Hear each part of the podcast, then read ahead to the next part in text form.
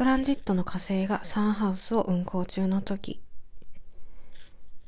サンハウスを、まあ、運行している火星といって、まあ、思い浮かぶのは、やっぱり、ちょっとこう、喧嘩っ早いというか、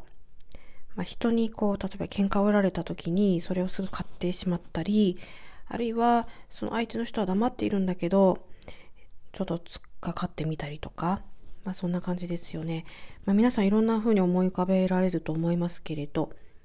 私は、まあ、イタリアの画家のカラバッチョなんかをちょっと想像してしまうところがありますね。ですから、やっぱりこの時期はですね、会話、まあ、対面でもいいですし、メールでも、まあ、SNS でも、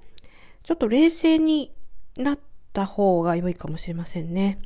そうしないとちょっとしたことですぐカッカしてしまいますから、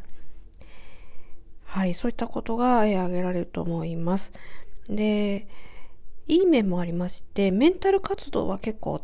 高いんですよ。ですから、まあ、メンタルが高いイコール、まあ、仕事で例えばね、こう、一生懸命やらなきゃいけないところがあって、それをこうやってのける根性というかね、そういったところもありますし、まあ、長時間何かにこう集中してやらなきゃいけない時も、えそれをこうやり遂げることができるっていうところがあると思います。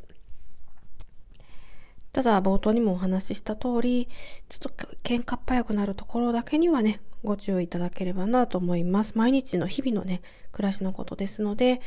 どうしてもこう注意していてもしきれないところあるかもしれないんですけれど、なるべくまあ、このコロナのね、時代もありますからね、平穏で、無事に、え、皆様がお過ごし、え、いただけるように願っております。